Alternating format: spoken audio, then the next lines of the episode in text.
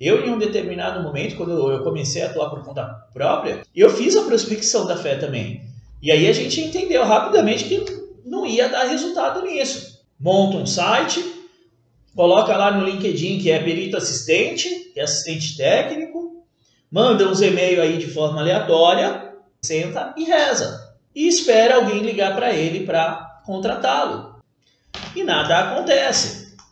E não ganha dinheiro dessa forma mesmo. Por isso que eu digo para vocês que a prospecção da fé não funciona. Vivi na pele isso.